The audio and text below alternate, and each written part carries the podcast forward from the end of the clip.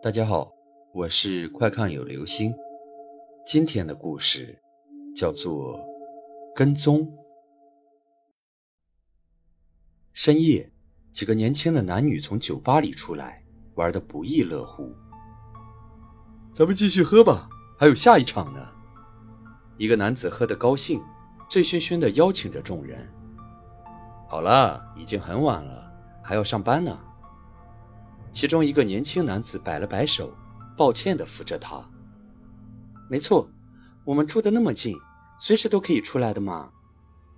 琪琪也附和地拍了拍他的肩膀，然后看了眼手表。原来这么晚了呀，我也要马上回家了。那你自己一个人没问题吗？年轻男子问道。嗯，没事的。我家离这里不远，琪琪微笑着点着头。那好吧，我先把他送回家，你小心点儿。嗯，琪琪转过身往家里走去。今天是难得的同学聚会，近些年大家都整天为了工作奔波，已经很少有机会聚在一起了，所以他们都玩的比较晚。琪琪走进了一条狭小的巷道，周围十分昏暗。就连路灯也灭了几盏，漆黑的夜空中隐隐透出诡异的触感。他走了好几步，只觉得头晕目眩，胃部也不大舒服。哎，应该是刚才喝的太多了吧？算了，还是快点回家睡觉吧。他揉了揉脑袋，加快脚步向着对面走去。然而，就在他刚刚走过的十字分岔口。只见黑暗中，忽然冒出了一双眼瞳，一个戴着帽子的男人从黑暗中走了出来。他看着远去的琪琪，露出了诡异的笑容。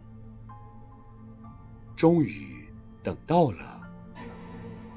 男子从夹克口袋里拿出几根毛发，轻嗅了一下，脸上露出极其享受的表情。没错，为了现在这一刻。他已经等了好几天了，很好，接下来一定会成功的。他收起了毛发，又拿出一条长麻绳，快步的跟了上去。哒，哒，哒，琪琪感觉身后有人在跟踪。每次他一放缓脚步，那人也跟着放缓。每次他一加速，那人也同样会加速。他捂住了胸口，开始有些害怕。难道这里真的有跟踪狂吗？可是这边从来没有发生过类似的事情，今天怎么会？他稍稍偏头，只见那个男人不紧不慢地跟在后面。他戴着帽子，看起来有些鬼鬼祟祟，但似乎又不像什么坏人。没错，这应该只是同路的吧。这里怎么会有人跟踪？他又小心翼翼地走了一段，这次拐过了几个弯，但没想到那个男人还在身后。琪琪感到越来越害怕了，手心里布满了汗水，就连手提包的袋子也被捏得变形。不对，如果是跟踪的话，他应该不会这么明目张胆的，应该，应该只是普通的路过吧。只要我站在一边的话，他一定会直接走过去的。琪琪这样想着，于是一个侧身靠到了路灯旁。然而，出乎他意料的是，那个家伙竟然也停了下来。在昏暗的路灯下，他正靠着墙角抽烟，不时还望向自己。啊，怎怎么办？是真的，他真的是那种变态跟踪狂。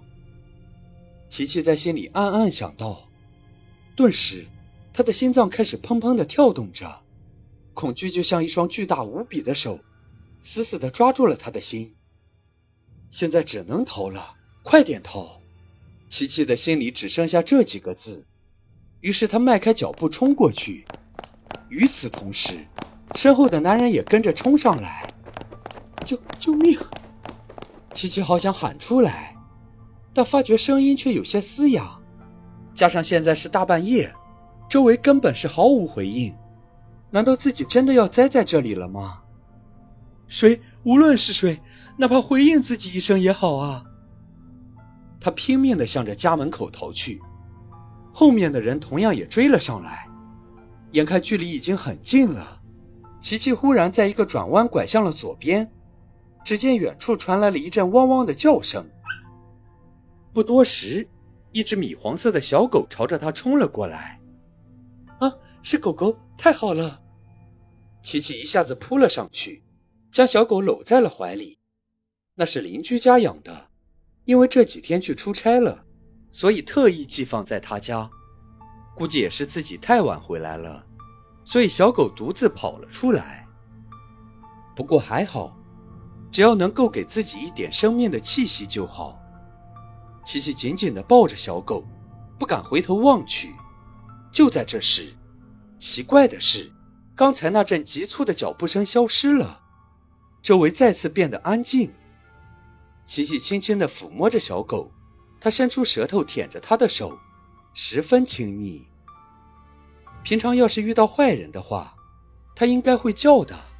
可现在是怎么了？他终于鼓起勇气转过身。小路上空空如也，刚才那个男人早已经不见了，只剩下一些闪烁的路灯。怎么不见了？难道刚才都是假的？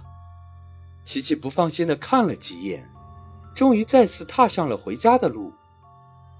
不管怎么样，总算是逃了出来。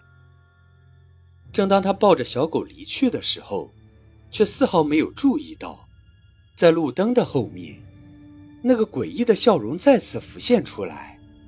那人从阴影中走了出来，机会来了。琪琪以为他走了，于是放心的拐进另一条小巷，他家就在不远处。只要走过去就是了，但不知怎的，怀里的小狗却在这时狂吠起来。琪琪低下头，只见它朝着身后乱叫。他蓦然意识到什么，只见身后出现了一个高大的身影。他还是来了，琪琪啊的叫了一声，回过头想要逃跑，但没想到前面竟然是条死路。他现在记得。原来这里在前几天修路了，也许是刚才喝醉了，并没有想起来。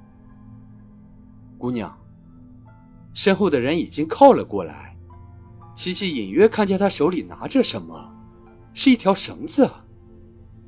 他吓得蹲了下来，呜呜的求着饶：“求求你不要伤害我，我把手机还有钱包都给你。”他一边说。一边放下了所有值钱的东西，随后躲在角落里瑟瑟发抖。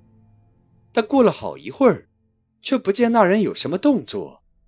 琪琪悄悄地睁开眼睛，只见小狗竟然跑了出去，欢快的围在那人身旁。啊，这姑娘，你这么害怕干什么？我只是想问问你，这只小狗卖不卖而已。什么？琪琪大惊失色，可是你手上的……呃，你说这个啊？这是一条新的狗绳，我特意买的，还有这些狗毛，也是我那天捡到的。男子摸了摸脑袋，不好意思的说道：“其实我就住在这附近，前几天一直看见你在遛狗，但是实在是太喜欢它了。”所以就想上来问你卖不卖？那狗不是我的。他脸一红，连忙否认道：“对了，既然是这样的话，那你干嘛要那么鬼祟的跟踪我呢？”嗯，真是不好意思，我没有那个想法。但每次想上来询问的时候，总是不知道该怎么开口，所以就一直跟在你身后了。谁知道你竟然会那么害怕？好了，这就是今天的故事。跟踪。